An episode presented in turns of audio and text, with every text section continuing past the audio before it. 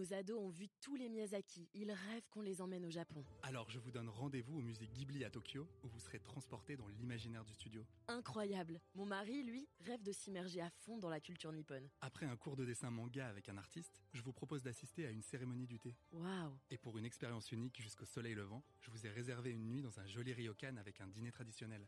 Je nous y vois déjà. Avec Marco Vasco, ne rêvez plus, vivez votre voyage l'esprit libre. Au rendez-vous sur marcovasco.fr pour imaginer votre prochain voyage sur mesure. Marie-Béatrice Levaux, bonjour. Bonjour. Alors, quelle est la première personne que vous avez euh, employée en tant que particulier? Bah, pour vous, pour votre famille C'était c'était quand? C'était c'était pour quel type de tâche? Mille pardon de m'immiscer ainsi dans votre vie privée, mais je, je- voilà. je- D'ailleurs, je- vous ne me rajeunissez point, n'est-ce pas? Puisque c'était il y a plus de 30 ans, euh, lorsque j'étais dans un milieu rural, que je commençais une activité professionnelle et que bien sûr l'offre de garde d'enfants à l'époque était absolument pas celle d'aujourd'hui. Donc la première personne qui m'a permis de travailler en ayant deux jeunes enfants, c'est évidemment une garde d'enfants à domicile. Et d'ailleurs, à l'époque, il n'y avait pas toutes les aides d'aujourd'hui et pratiquement tout mon salaire était réservé à la rémunération et aux charges de ma garde d'enfants à domicile. Donc c'était il y a 30 ans.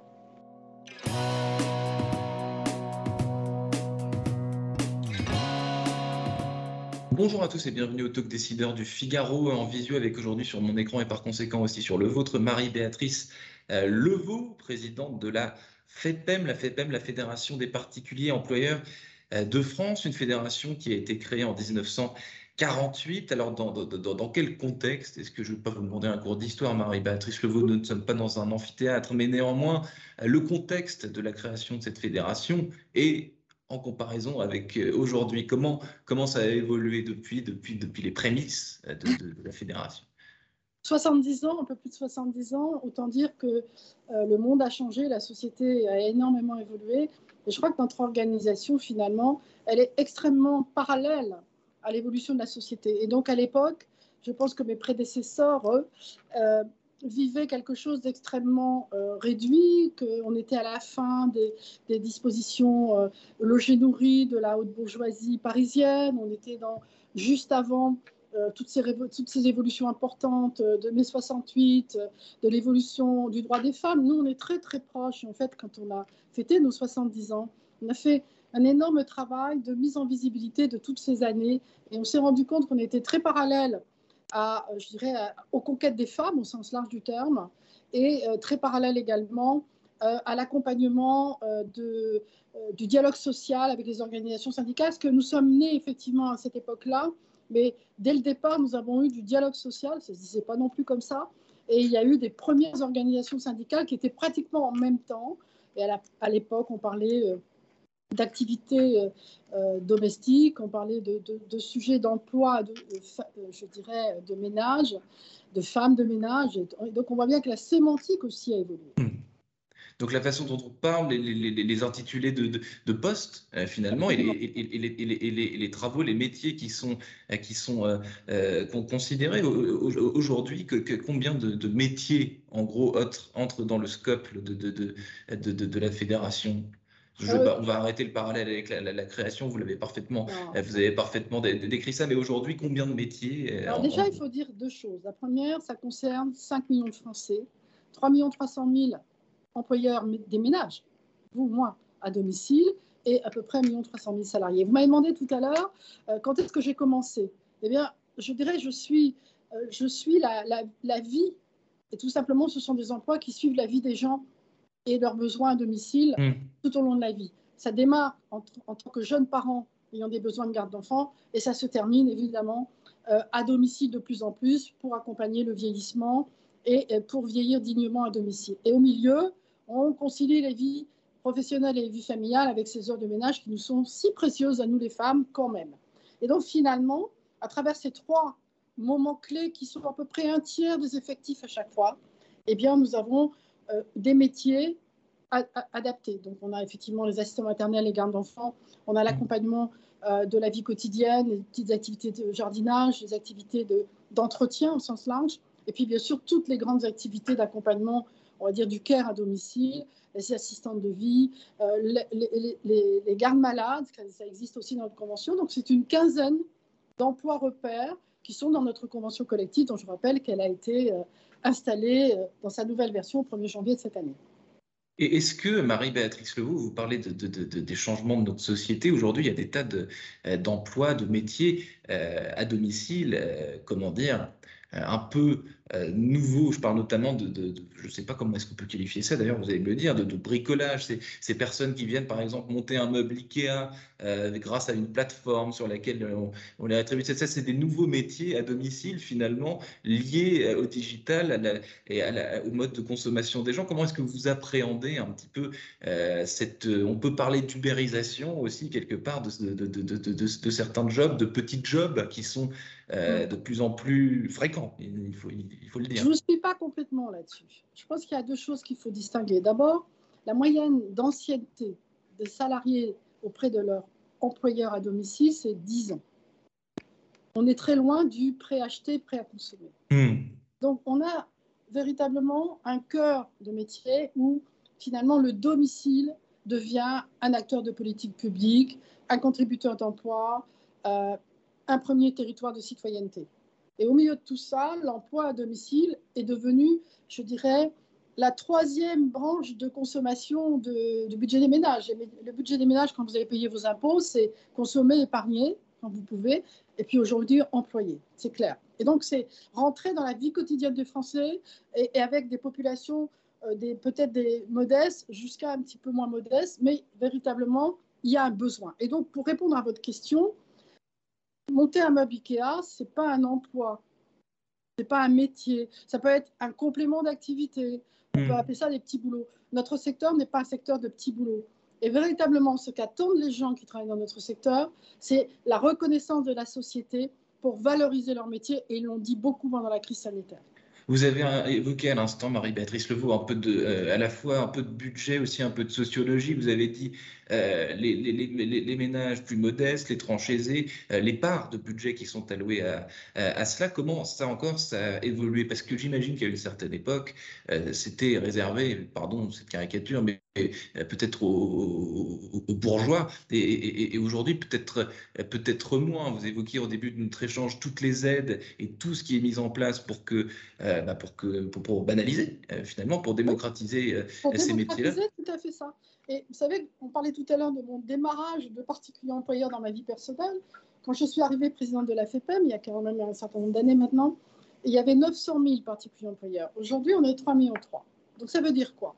Ça veut dire que petit à petit, euh, il y a une espèce de rencontre entre la politique publique qui ne peut pas tout faire à la place des gens le fait que le domicile devient l'espace dans lequel ça joue et qu'on ne rentre pas n'importe comment dans le domicile, et puis une certaine appétence aussi euh, de, des citoyens à prendre une part de réponse à leurs besoins de vie avec leur indépendance souhaitée de plus en plus. Et cet équilibre-là fait qu'on ne peut pas avoir une politique tout crèche, on ne peut pas avoir une politique tout EHPAD, on ne peut pas avoir une politique euh, les femmes restent à la maison parce qu'il mmh. faut entretenir le... Tout ça a évolué de manière absolument incroyable en 20 ans. Et notre secteur est devenu un secteur au cœur de la vie quotidienne des Français.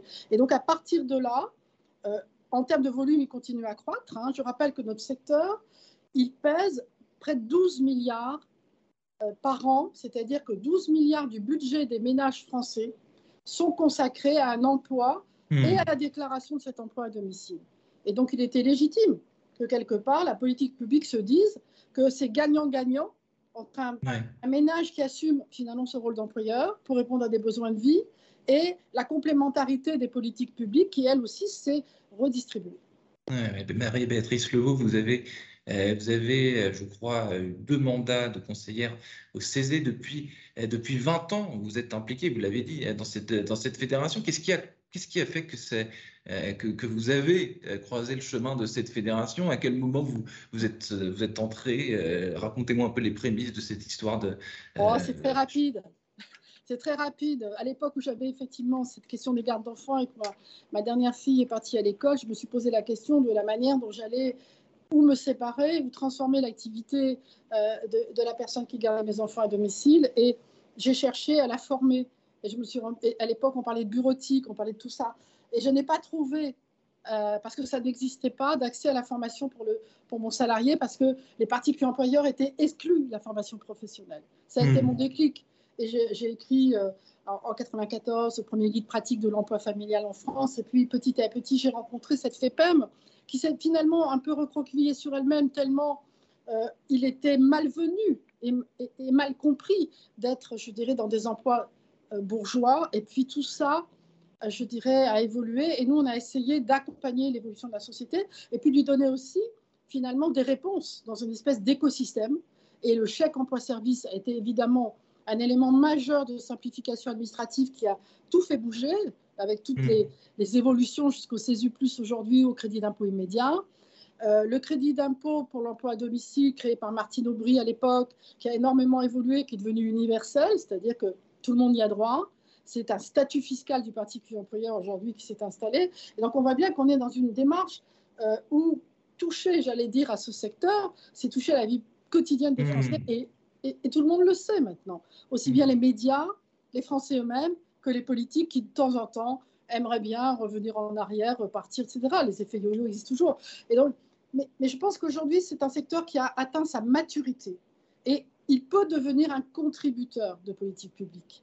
Est-ce que Marie-Béatrice Levaux, je pose souvent cette question parce qu'on est encore un peu dedans, mais cette, euh, cette crise sanitaire a impacté euh, ces métiers, euh, justement, et la, la, vie des. Enfin, c'est pas. Est-ce que c'est de fait, ça a impacté les, métiers que, dont, on, dont on a parlé? Qu'est-ce que, qu'est-ce que ça a changé de façon pérenne, cette crise sanitaire? Est-ce qu'il y a des choses qui ont est-ce que dites-moi Il y a des choses qui ont changé. On n'est pas encore au bout de l'analyse de, de, de, tout ce qui a bougé. Il y a, je dirais deux choses.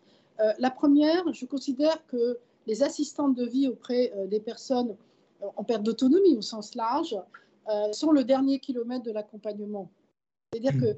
qu'il y a un CESU dans chaque village maintenant en France qui travaille dans mmh. ce secteur. La proximité entre le particulier employeur et son salarié est extrêmement courte. C'est moins de 5 km. Et donc, on est presque dans une écologie de la mobilité aussi.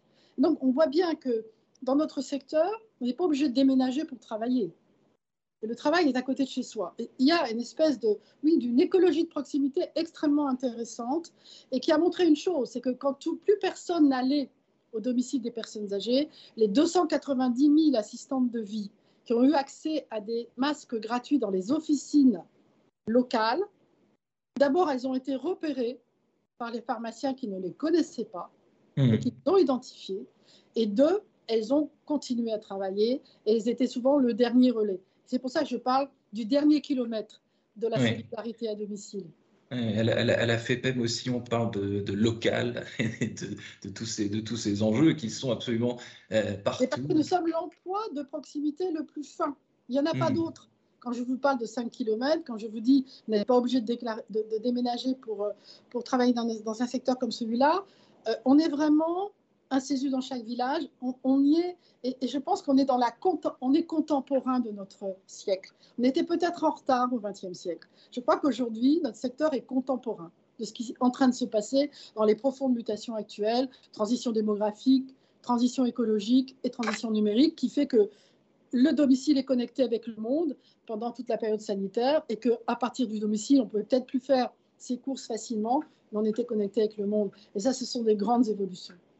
Merci infiniment Marie-Béatrice euh, Levaux, présidente de la euh, FEPEM, donc la Fédération des particuliers employeurs de France. Merci infiniment. Merci à, vous. Merci à, très bientôt.